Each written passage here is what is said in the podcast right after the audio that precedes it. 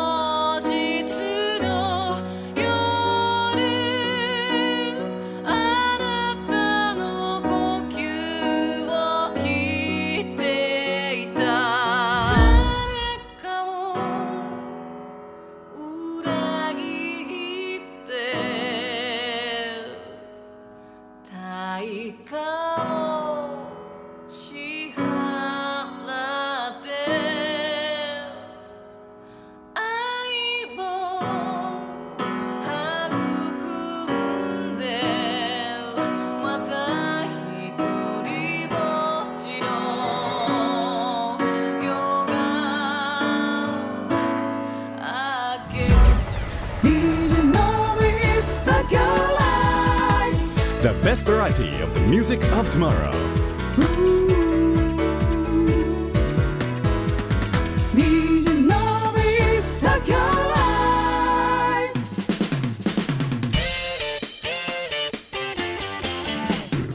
DJ のミス東京ライブへようこそ。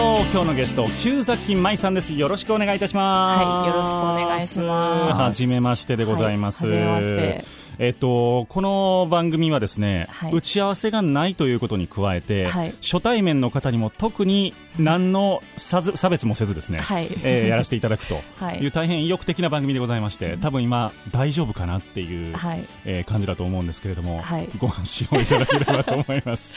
よろしくお願いいたします。よろしくお願いしもう急にツイッターでお声掛けをさせていただきまして、そうなんありがたい。はい。よろしくお願いいたします、はい、よろしくお願いします。とは言いつつも今日旧崎さんのお名前初めて聞いたというリスナーさんの方が多いと思いますので、はい。えー自己紹介といいますかこんな活動やってますというのを教えていただいてもよろしいでしょうか？はい、えー、旧崎舞はピアノ弾き語りシンガーソングライターとして、えー、と都内を中心に、えー年間100本以上の、えー精力的なライブ活動を、えー行っております、うん。旧崎舞っていうこう名前を掲げてからの活動は、えー、とまだ3年ちょっおとー。くらいなんですけれども、はい。まあ、そのピアノ弾き語りっていうスタイルの前は、えっと、バンドで活動していたりあとはジャズクラブでジャズを歌っていたり、うんうんあとはなんかこうコーラスワークみたいなこともやっていたので、うん。まあ、一応そのシンガーとしての活動自体は結構もう78年くらいやってるんですけれどもまあ、木崎前はまだ3歳っていう感じですね、なるほど。はい。ありがとうございます。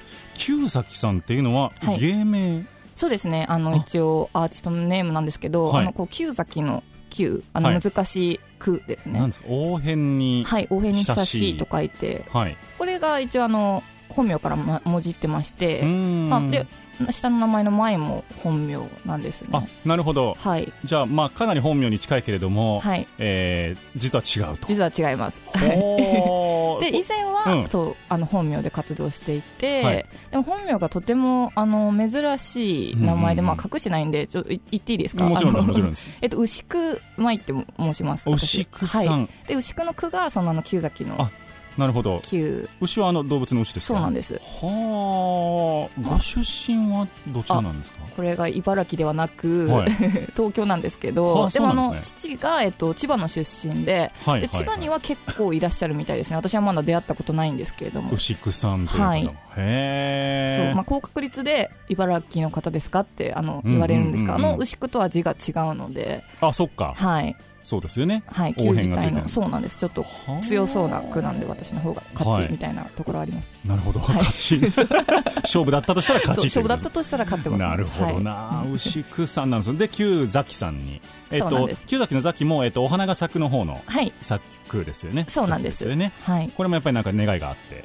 えっとというのはこれは、えっと、私あのあんまりこう占いとかをこう信用してるタイプではないんですけれども、はい、まあ、その牛久の句を残して、まあ、パンチのある名前って考えた時に、うん。まあいろいろ候補を挙げてもこうなんだろうなどれも決め手に欠けたっていうか、うんまあ、うん。うん言ったらどれでもいいなっていう感じだったので、はいはい。なのであと知り合いのシンガーソングライターの方のお母さんが、えっと生命鑑定士やってらっしゃって、ええ。それであのこういうあの活動をしていきたいんですけれどもあのいい名前ありますかって聞いたらこの花が咲くの旧崎。うんが、えっととっても仕事運がよくって、へでもなんかこう芸名とかにする場合って、うん。バランスよく全部いいとよくないんですってなんかそのーなるほどね、はい。ちょっとどっかがそう。飛び抜けてたりとか落ちてたりとか。はい、はいはいはい。でこの旧崎私が今名前として使っているものは、はい。仕事運がすごくいいんですけど、うん。恋愛運が最悪はいはいなんですね、それはもう旧崎前のコンセプトにぴったりじゃないかっていうことでうん。選びました、実際のところはどうなんですか？あもう最悪ですね。マジですか。最悪ですね。はあ、い。そんなにじゃあもう芸名に随分引っ張られて、うですね。前からそうなんですか？あまあ、前からそうなんですけれども、うん。まああのどんどんどんどんこうどんどんどんどん。闇落ちしていく感じですね。まあでもまあそれ最悪が最高みたいなところあるんで旧崎前にとっては。うんうん。はい。はい、掘り下げてこれからちょっと掘り下げていただいて。最悪が最高を掘り下げていこうと思いますけれども、はい。今日本当にあの、はい。初対面で本当に10分ぐらい前に初めましてってしたんですけれども、はい。本当に印象的だと最初言ったのが、はい。すごく背が高くていらっしゃるんですよね。そうなんです。身長が100 170ちょうど170ですね。センチの女性ってあんまりうんいないですね。背の順一番後ろですよねあ意外と23人くらいいたんですよね私の後ろ。女性で？そうなんです。へえ、うん。どっかから急に伸びたりしたんですか？えー、と私は、えっといつこのくらい大きくなったかちょっと記憶にないんですがではい。も小学校6年生の時点で165あったので、それまあまあですね。そうかなり大きい、まあ、男の子よりは全然大きくって、はい。でそこからまたじわじわと大学生くらいまで伸び続け今ではうん。170あるんですが、まあぶっちゃけまだ伸びてる説があってマジですか？でもちょっと私はあの身長コンプレックスがあるんで、まあ、うんこれ以上現実を見たくないという理由で測っていない。まあ自称170っていうところでもしかしたらもしかするとそうなんです。なるほど、はい、じゃあ本当にもうあの亡くなる頃になったら190センチぐらいまでなってる可能性が。はい、それでも私はちょっと170ってあの自称し続ける。自称し続ける、はい。それにしたら高いねみたいなね。ヒールめっちゃ履いてるんでみたいな。シークレットブーツ仕込んでるみたいなそういう体で、はい、あれですか？牛乳めっちゃ飲んでるとかそんなこともなく？牛乳大っ嫌いなんですよ。へえそうだからあの小学校の給食では牛乳全部あげてましたね、そんなんありなんですか？まあ、こっそりこっそりあの牛乳賄賂みたいなので これをこれを受け取りみたいな感じであの机の下でやり取りしてましたね。やっぱりじゃあ遺伝子なんですね 多結分。局そうだと思います。お父様お母様も？大きいですね。あ父がそうなんだ。183で、はい。お母さんが175ありますあそうですか。だからこうちょっとスケールでかいですねやっぱり。そうなんですよ。みんなでで姉がいるんですけど姉も同じくらいの身長で,、でやっぱ家族4人で、うん。あの外歩いてるとあの見かけた友達とかにうん。ちょっと威圧感やばいみたいな、ですよね。風に言われましたね。だいぶ20メーター先ぐらいから分かりますよね本当にそうです。あの人ら高いぞみたいな。そうなんですよ、うん。へえ面白い。なんかそのモデルの活動とかされてたことはないんですか？あ実はあります。ですよね。はいでそれが、えっと、そのさっきもちょっとお話しした、えっと、バンド活動してた時に、はいはい。まあ、ちょっとだけ事務所に入ってたことがあって音楽事務所なんですが、うんうんまあ、そこの契約の条件があの、はい。モデルの仕事もやってくれるならうちに所属してくださいみたいな感じででも私はあの大の写真嫌いでしてそうなんですね。そうなんです。写真撮られるのがすごい苦手なので。なんか結構上がってるイメージありますけどね、SNS とかには。そうですね。あの、はまあ、変な話なんか自分でこうアートディレクションした撮影とかはすごく楽しくできるんですけど、うん。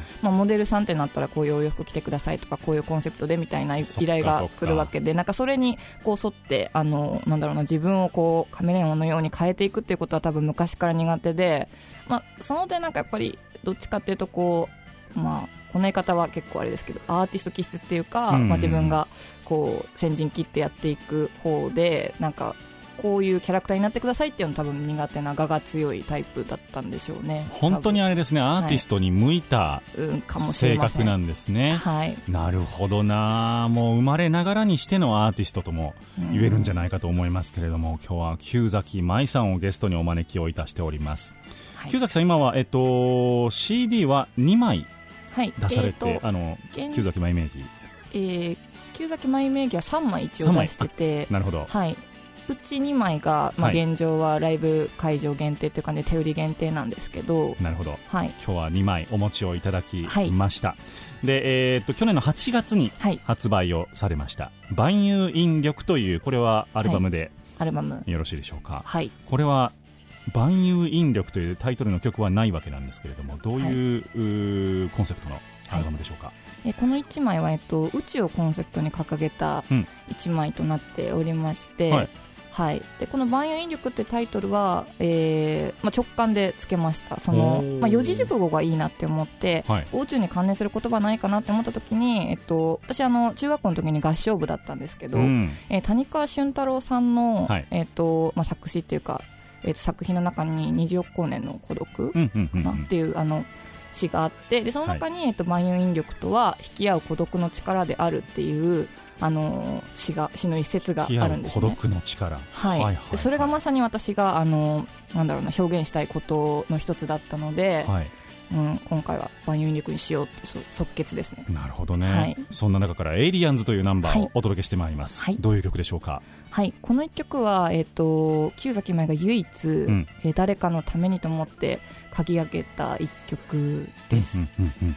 えー。誰かの唯一なんですね、そうです。あもう私はあの、えー自分のために歌うっていうことをぶらさずやっていこうと思ってやっているんですけれどもえーっとまあえーとある友人がおりまして、その友人が、えーっと酔った勢いで自分の生い立ちみたいなのを話してくれた時に、うん。まあ、あまりの壮絶さに私は返す言葉がなくって、うん。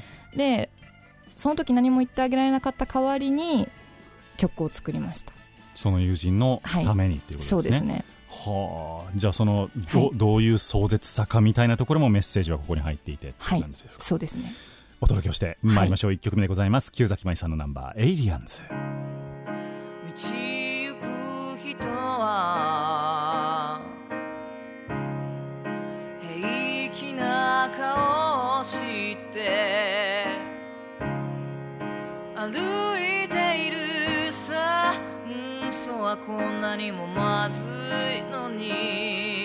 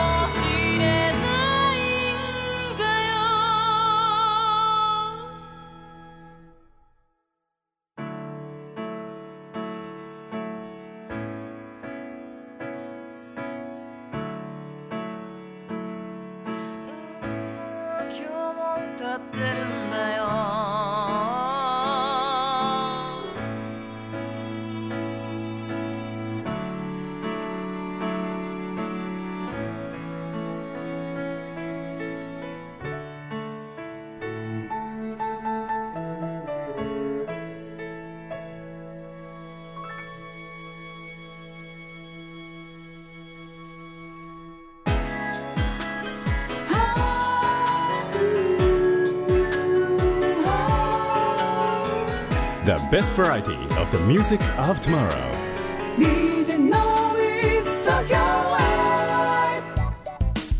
お届けしたナンバーが旧崎舞さんのナンバーでした「エイリアンズ」という曲でございました、はいありがとうございました。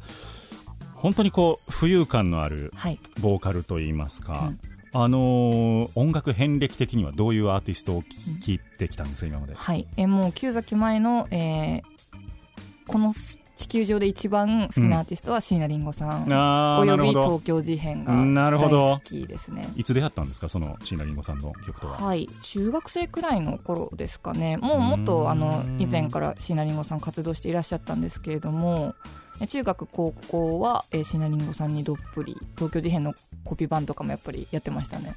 一つはい。一曲選ぶとしたら。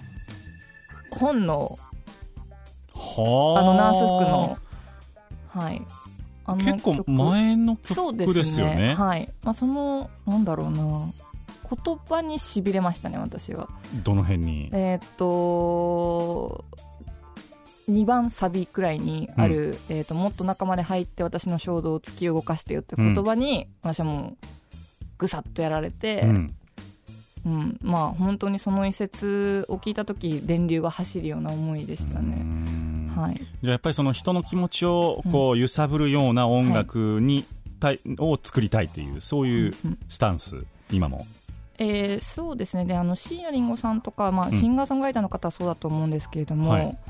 なんだろうな。私はこう人をこう奮起させる音楽っていうよりはこう私はこうやって生きてますみたいうなこういう思いをしてでもこうして生きていますっていうことを歌いたいタイプなんですが、うんうん。まあ、椎名林檎さんとかも、まあ、私の解釈ですけれどもそういうふうに感じて、うん。なのでまあこう谷ありきっていうかさっきも言ったんですけれども、うん。まあ自分を歌っていますね。なんか世界はこうだからとかじゃなくて、私から見える世界はこうっていう音楽を、まあ、変な話ぶれないようにやってます、そのスタンスはずっとですか、そのバンドとかやってた時代からも変わらずですか？えーバンドの時ははい。結構なんだろうな、すごい透かしてたので。透かしてた。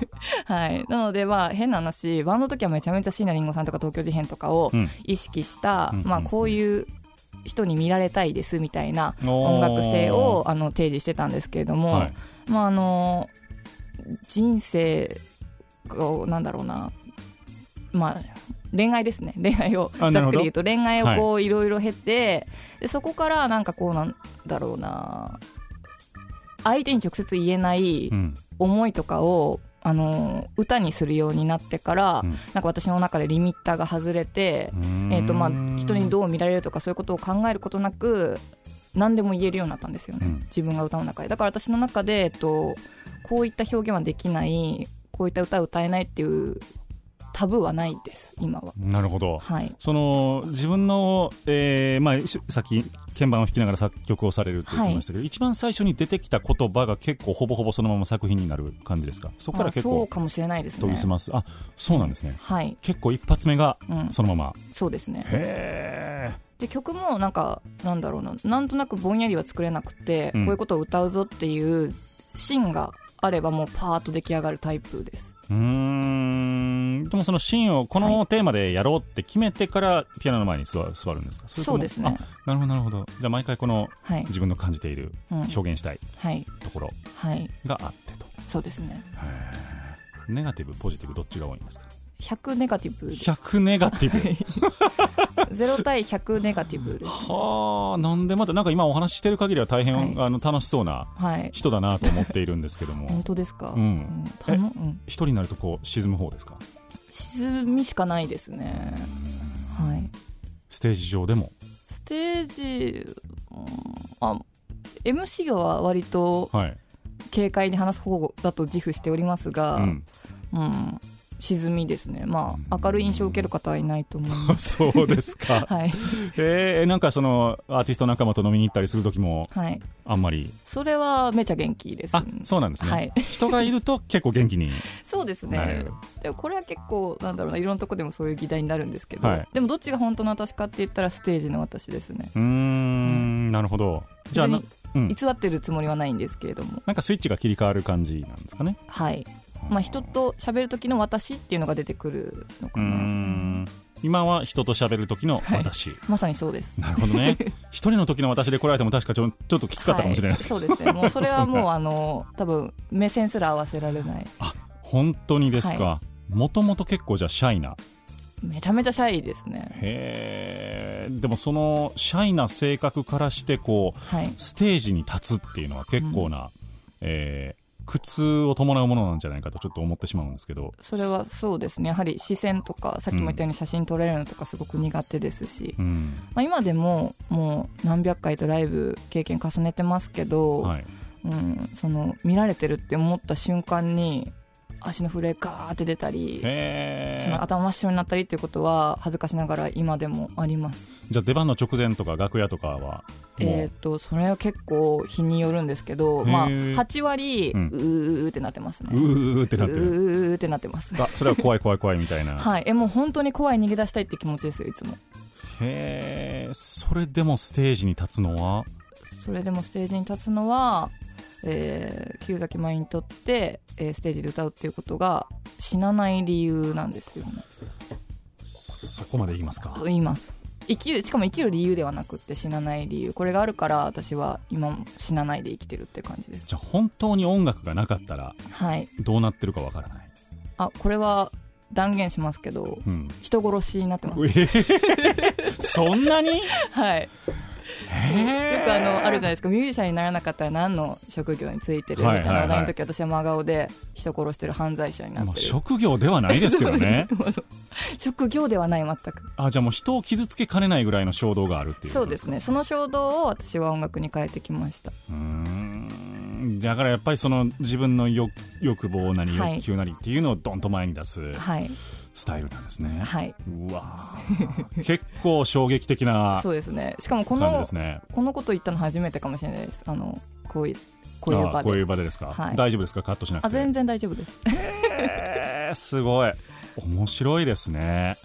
今日はまだね、はい。まだ30分以上あるんで。えっとどんどん深い話を掘っていこうと思っておりますけども、続いてのナンバーをお届けをしてまいりましょう「メメント」という曲。これはだから1個前の、えーはい。アルバムですけど「メそうですね。メント森」旧崎前のデビューあデビューですね。はい。はい、えーメメント森」というアルバムから「えーメメント」という名前でござい。どういう曲でしょうか？はい。この「メメント」っていうのはあのラテン語で忘れるなという意味なんですけれども、えっ、とまあ世の中にあの今を大事に生きていこうねみたいな曲は、うん。まあ本当に腐るほどあると思うんですけど、はい。私はいくらそう言われても、まあ、正直ピンとこないというか、うん。まあこのだらっとした今がいつまでも続いていくイメージっていうのを全然払拭できないんですね。うんうんでもそれをなんかこう明日世界が滅びるかもしれないからとか大そういった話じゃなくて、まあ、例えば今目の前にロビのびさんとかうんにもう会えるのが最後だったらっていう身近な思いに置き換えたら初めて想像できるなと思って書いた一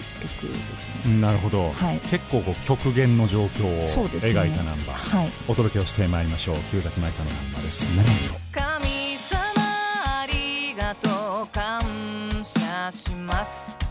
まぐ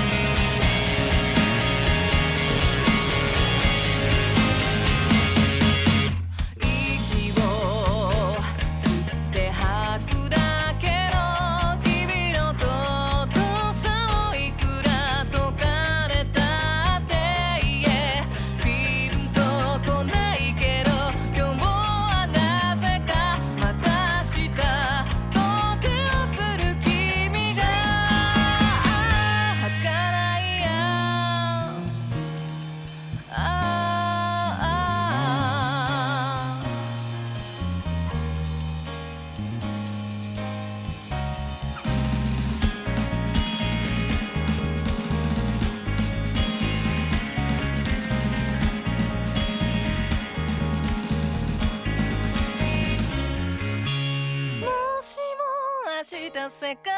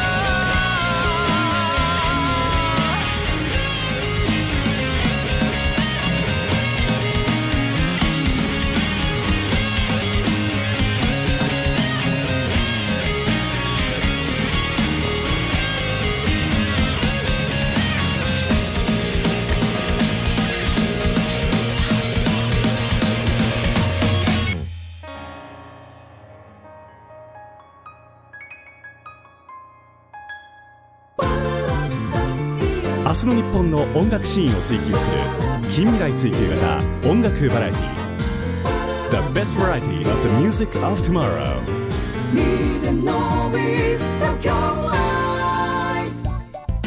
お届けをしたナンバーが旧崎舞さんで「メメント」というナンバーでございました、はい、ありがとうございました。こちらもあのサビにかけてドーンとくる音がはい。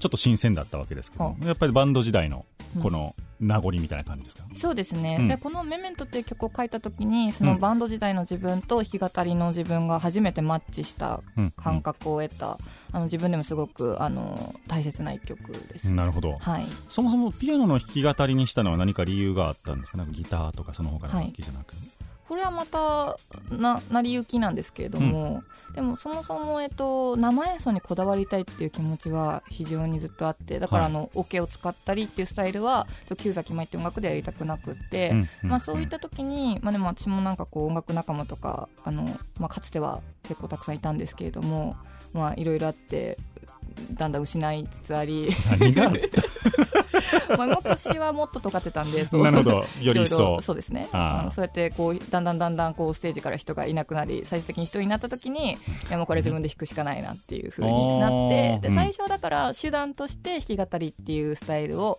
選んでたんですけど、はい。今では、えー、と弾き語りっていう音楽をやりたいなと思ってやっています。うんうんうんうん。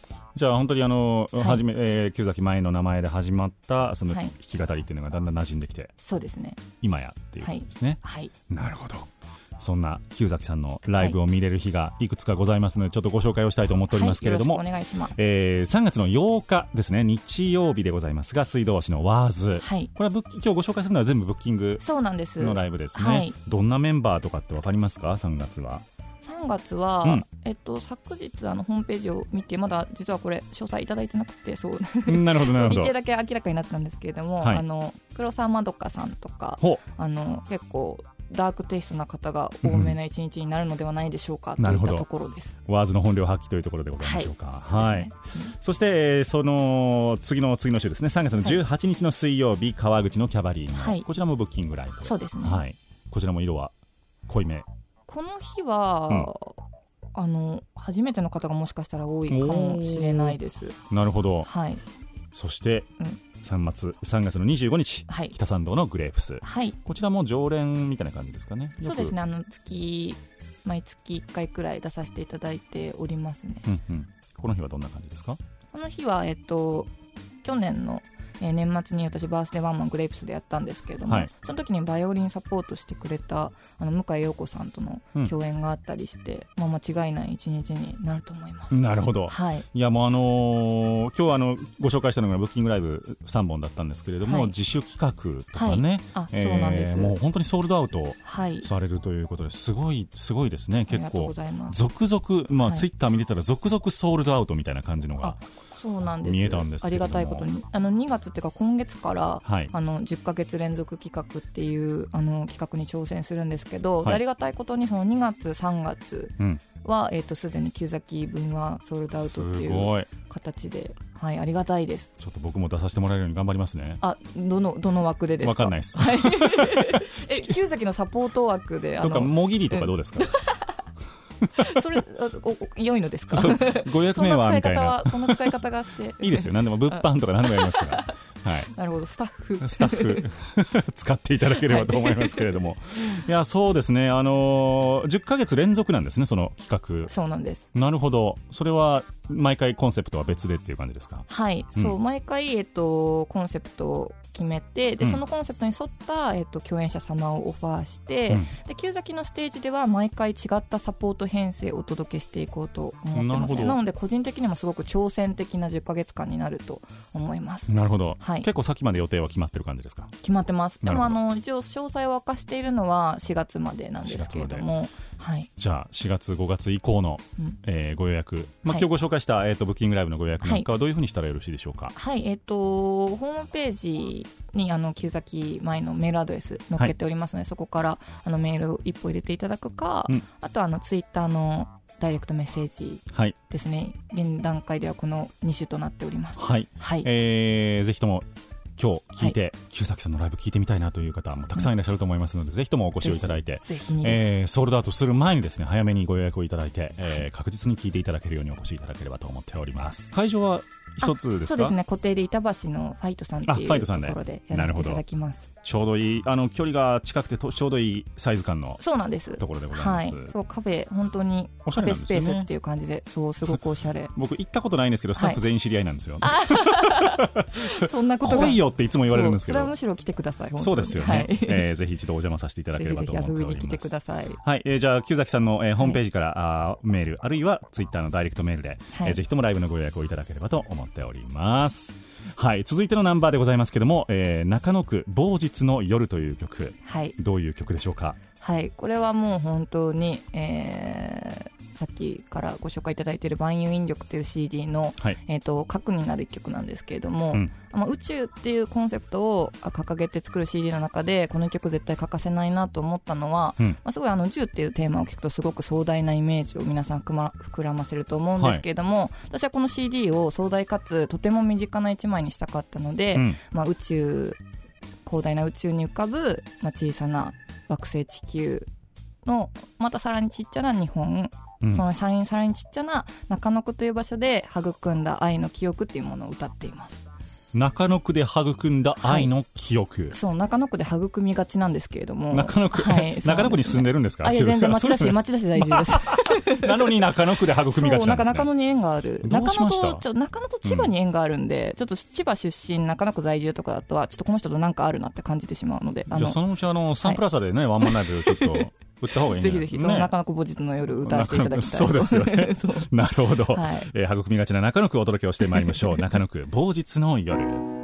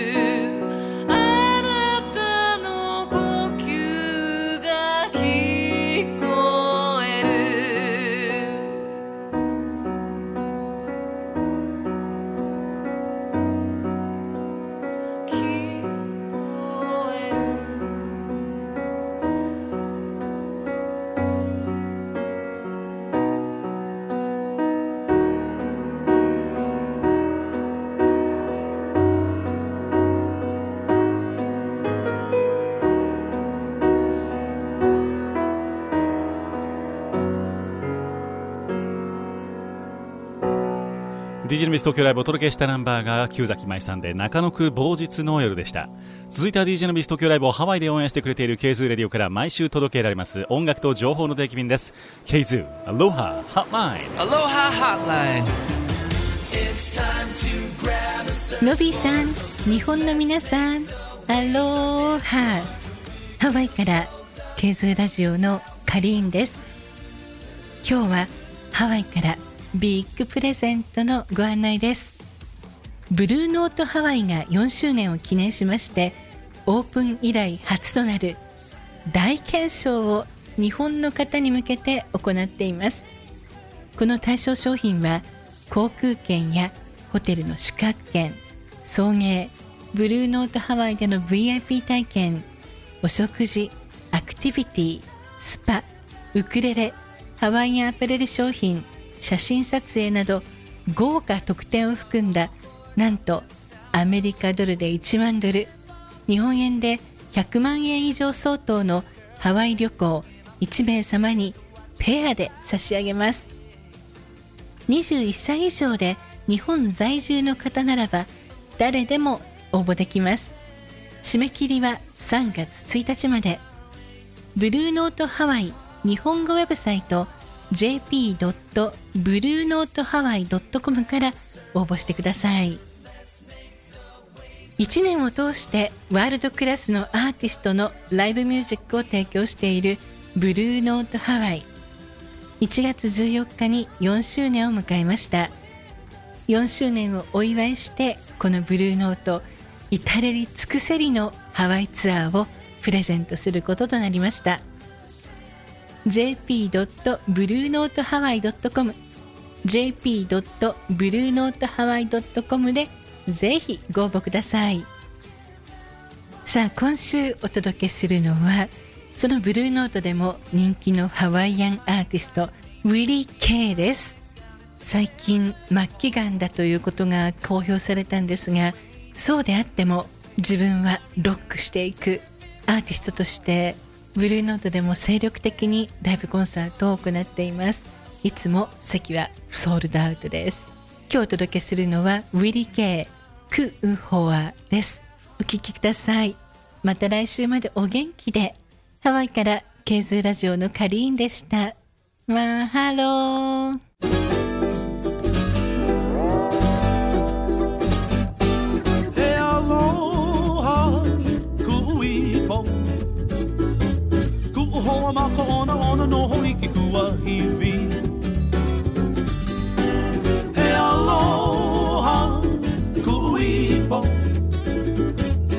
ho hoa makahona ona noho i kua iwi.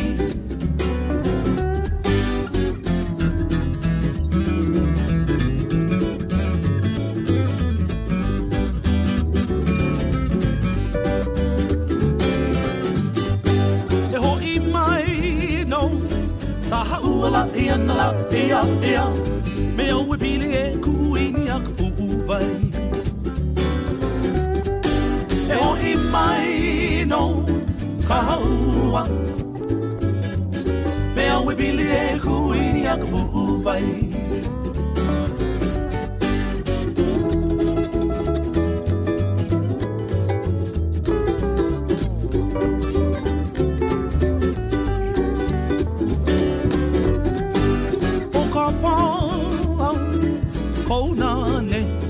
Come on, know. aka maha i na laha, au wale no ka pai au kua. O ka pā, kou nane, aka maha i na laha, au wale no ka pai kua.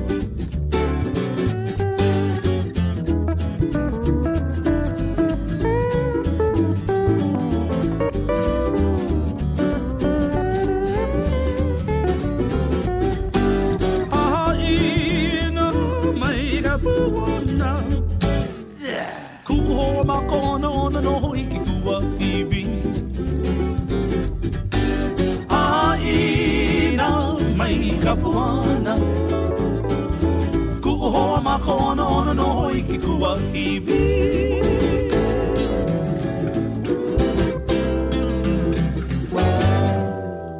The best variety of the music of tomorrow.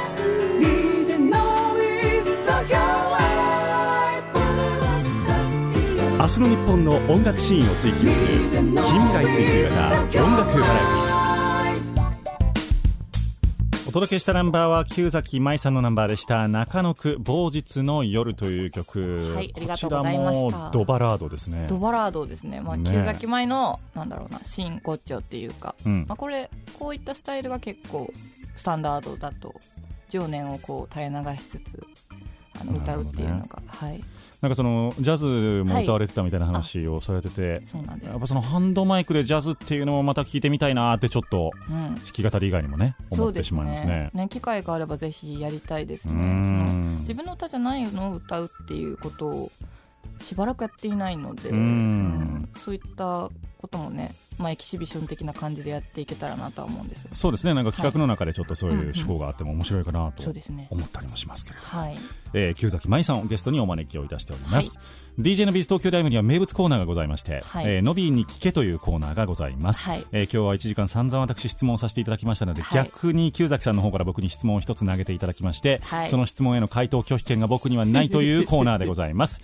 何でもどうぞ。はいえー、のびーさんこうしてあの、はい。初対面の方をはい。こうゲストにお招きしても1時間お話をされるわけじゃないですか。はい。でこれはあの、まあ、勝手ながらとんがり仲間としうてん。お伺いしたいんですが、あ僕もとんがってる前提ですね。あそうです。もうはいはいはい。前提はそうです、あので なんかえそれは違くないみたいなこと言われた時のびーさんはその番組内でですよ、はいはいはい。どう対応されてるんですか？あそれはあの、はい。あえそうですか？って僕は言います一回。ああうん一回受け止める。一回受け止める、うん。なんかあのーうん。この番組でやりたいことはい。はあのーゲストを僕がねじ伏せることじゃなくて ゲストが気持ちよく喋ってくれることがはい。一番やりたいことというか、うんうん。ゲストの、えー人間性をもっとこう引き出してはい。あそんなことファンのみんなでも知らんかったみたいなことをうんうん話してもらうことが一番大事なので、うんゲストがそれは違うとか、うん。のびこうじゃんって言ったら、うん。えーそうかな？あそうかそんなもんですかね？みたいな感じで、うんうんうん。一旦受け止めます。はい。で徐々に徐々にさっきのあの話なんですけどみたいな感じで ちょっとか帰って、はい軌道修正をなるほど。しますけどでもはい。よっぽどそれは僕が受け入れがたいことを言われた時だけですね。基本的には自分は反発しないようにしてます、うんうんうんうん。でも普段はします、やはり。うん、でもなんかこうね喧嘩会みたいなのあったらすごい楽しそうですね。やります？いやでもバ VS バーサスのび VS 旧崎で。そう。え旧崎さん普段どうなんですか実際？普段ですか、うんえー結構オンマイクでうん。ズバズバ言ってますね、はあ。それは何か気に入らないことがあったりとか、うん。ちゃうんちゃうみたいなことを言われた時も、まあそういう。そのまあ一人でステージやってますので、うん。あのまあ、ステージ中に誰かに何か言われてとかはないですけどね。例えばそのお客様でうん。なんかこうそれは違うんじゃないみたいな方がいたら、うん。まあ、ステージ上から言うこともありますし、うん。ツイッターとかで、まあ、ツイッターはもうガンガン言い返してますけど、うん。あの言いますね私は。うーん。逆にその受け止めて、はい。そんなもんかしらあははみたいな人気取りをしようなんていうことはできないんですよね。そう。あ それができたらどんなに良かったかなとは思うんですが、ーううん。んまあでもそれが個性になりますからね。はい、うん。そうです。そうでああれっていう感じですけど、うん。い やでも結構このアルバムのアートディレクションなんかもご自身でなさってるじゃないですか、そういうこのトータルのプロデュースみたいなのがはい。すごくうまくいっているなっていうあありがとうございます。印象があって、はいあのアーティストすごく音楽はいいんだけれども、はい。もうちょっとそこはビジュアル工夫した方がええんちゃうんうんうんうみたいな人って結構うんいません？います。よね？います。特にその ライブハウス界隈では多い、はい。めっちゃええ歌歌ってんのに、それみたいな。そうですね。だからそこをすごいうまいことを客観視できてるなって思ってて、あありがたいです。だからその逆に自分への批判みたいなものもうん。常に持ってらっしゃるんだろうなっていう気はするんですよね。あーそうかもしれないです、うんはい、だから客観視してるってことはやっぱりうん。今日の自分のここいけてなかったとか、うん。えー写真を見てこのはい。ここは、うん。この洋服はちゃうかったとか、ああすごく思いますね。反省。まあでも言ったら多分日々自分のことばっかり考えてるんですね、まあ、良くも悪くも、うんうん。その、まあ、結構ネガティブな感情の方が多いですけど、うん。本当になんか自分のことばっか考えてんな自分とばっか会話してんなって思いながら日々過ごしてます、うん。はい。でもそれが、あのーだから自分との対応だから自分を客観視してるからはい。多分もう一人の人なんですよね、それがね。なんか自分とトークってもう一人の自分とこう、対話になってるというか。うんうん。だからその全体のあのアートディレクションもしっかりできてるんだろうなっていう感じはすごいあ思いました、そこがこう合致しているのであればよかったです、いやなかなかうん。いらっしゃらないレベルだと思いますし、わあ嬉しい、うん。あのーその初のアルバムのところで、はい。髪の毛が真っ黒のジャケットの、真っ黒でもないか、うん。ちょっと違うのかな、あのージャケットと今のその金髪のはい。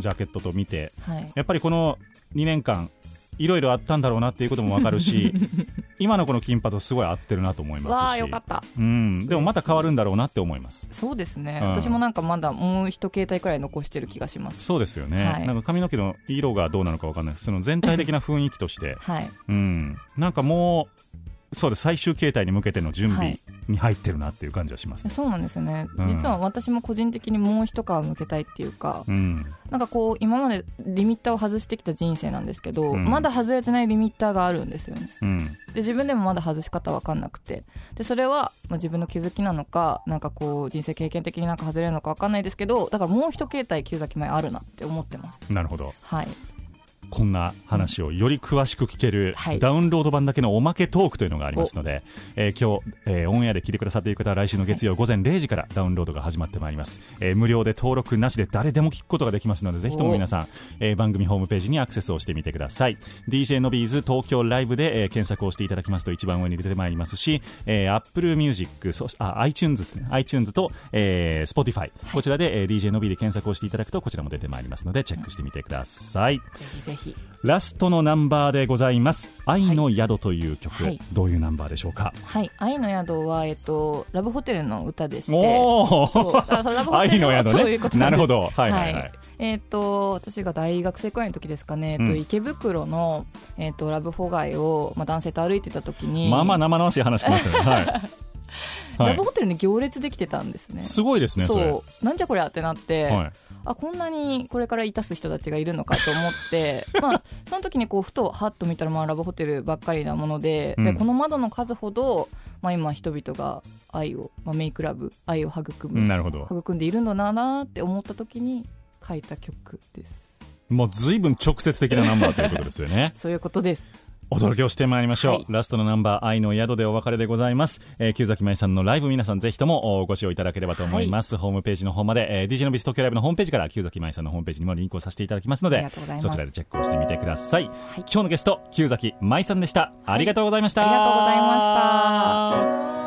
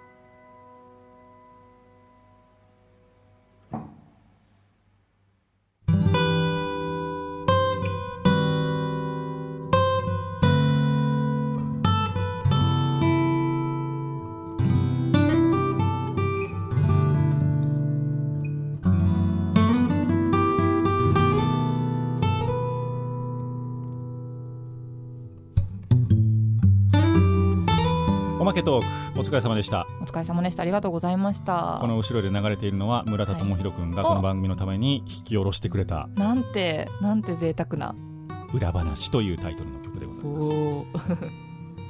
おね。うん。えなんか最終形態の話面白かったですね。アウトですか。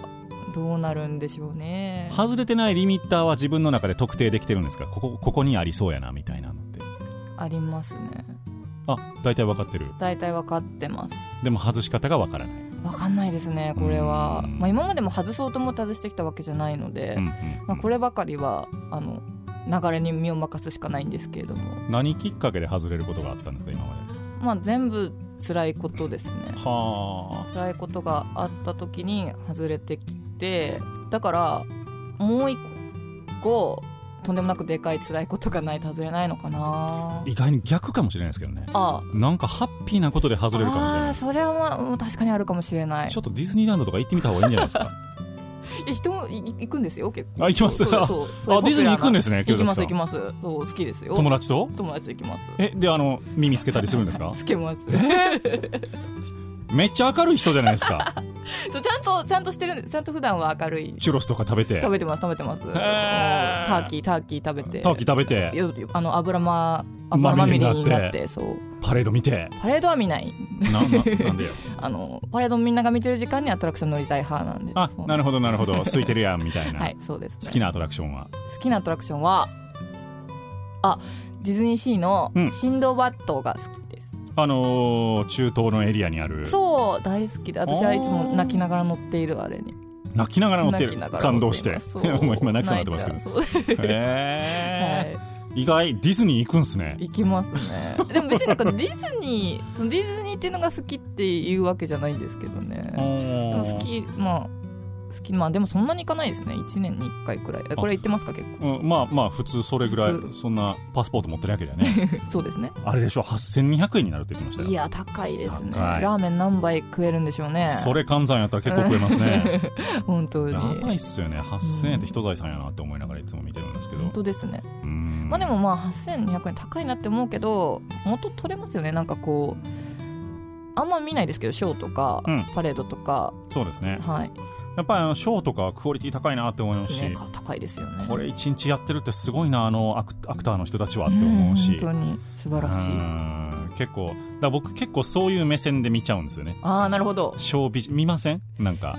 見てないかもディズニーであもうその時は自分が演者っていうことを忘れてる 忘れてるかもしれないです。ああそうなんですうね、ん言われてみれば。なるほど、はい。なんか僕結構そのショー目線で見てしまって、うんううんん。うん。あこれははい。こういう風にできて、うん。何回転してるから何人ぐらいでとか なんか思ってしまうって。いうすごい裏の裏を。そうなんですよ。だからあんまり楽しめないので行かないようにしてますけどね。でもライブとかはそうですよ。私あの音楽のそのライブとかはもう本当に完全に演者目線で見ちゃうんで、うん。だからそのリスナーになれないってとこが辛いですね、その点ディズニーランドもそうですけど私映画すごい好きなんですが、うん。映画とかは映画見てる間は唯一その自分がミュージシャンだってことを忘れられますね、はいはい。その一つにディズニーランド入れてもいいかもしれないです。あそうかちょっと映画っぽいですもんねそうですね、うん。ファンタジー的な。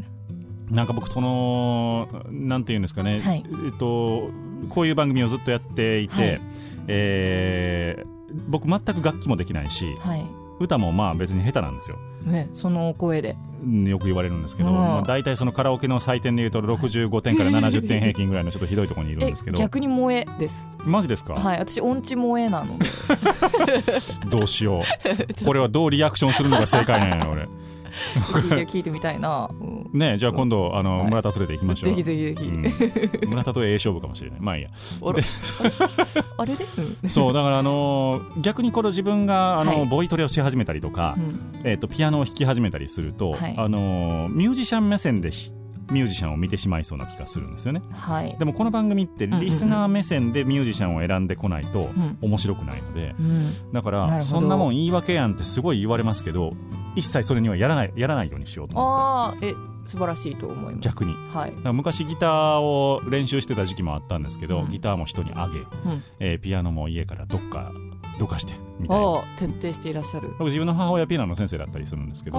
そうなんだ。から実家に帰ったらグランドピアノあるんですよ。へえ。そう。でも超羨ましいです。一切みんな言われるんですけど、うん一切弾かないです僕。贅沢な。そうなんですよ。贅沢な。しかもそれもあのスタインウェイがあるんですよね、ええ実家にスタインウェイのグランドピアノあるやつってまあまあいないらしいんですけど。本当にいないと思いますしそのまあえどご出身どちらの？神戸です。神戸、ん。へえでもグランドピアノが置けるだけのスペースがあるっていうことですからねまず前提として。まあ先生なんでもうそれメインで家をあなるほど。考えて、うんはい、だから他のスペースが結構窮屈になりますよね。ピアノ様のためにあそうですね。一番広い部屋をみたいはない感じになるんですけど、うんうんそうなんですよ。だからうんもったいないって言われるんですけどそういうスタンスにうんうんうん。してます、贅沢ですね。もったいないっていうか贅沢って思います。そうなのかもしれない、はい。うん、でもだから逆にいろんなそのクラシックからジャズから全部聴いてきてるので、えー面白い音楽に出会った時にあってなるっていうのはやっぱあると思うんで、なんかその感覚は研ぎ澄ましていたいななんて思うんですけどはい。えこう一番好きなジャンルとかあるんですか？そういう意味でジャズです。おお、はい。そうだったのか。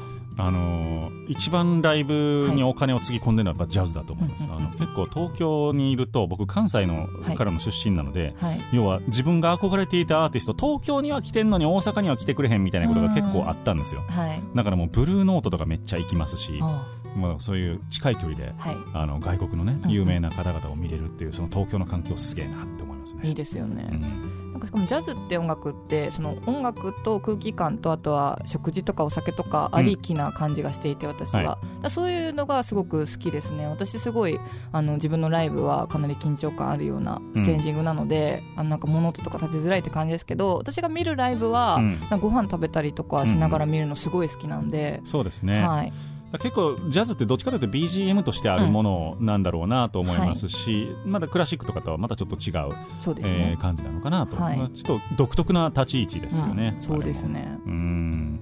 っていう結構広がりますね、うん。ありがとうございます。いえ広げていただいていいいえ。うん。大丈夫ですか？今日なんかはい。初登場で随分と、えー スパイシーな発言も飛び出してましたけどですね。うん。こうなる予定ではなかったんですが。よかった やられた。あの世の中のラジオ番組こんなんばっかりじゃないんでね。一応あのちゃんと打ち合わせがあったりとかそうですよね。進行表があったりとかするんですけれども1時間フリートークでございました。はいかがでしたか？いやー楽しかったですすごく。なんか私もなんかあんまり常日頃人とあの会話する機会あんまりないので、はい。今日ちょっと喋れるかなって思っていたんですけど、うん。なんかドゥフドゥフドゥフみたいな感じで 終始終わってしまうんじゃないかなって思ったんですがすごい引き出していただいたなって感じ。だいぶハキハキと喋っていただきました。ならよかったです。はい、ぜひともまたはいお越しをいただければと思っておりまぜす、ひです。よろしくお願いします、はい、えー、旧崎舞さん今日のゲストでお迎えをいたしました。またお越しください、ありがとうございました。またよろしくお願いします。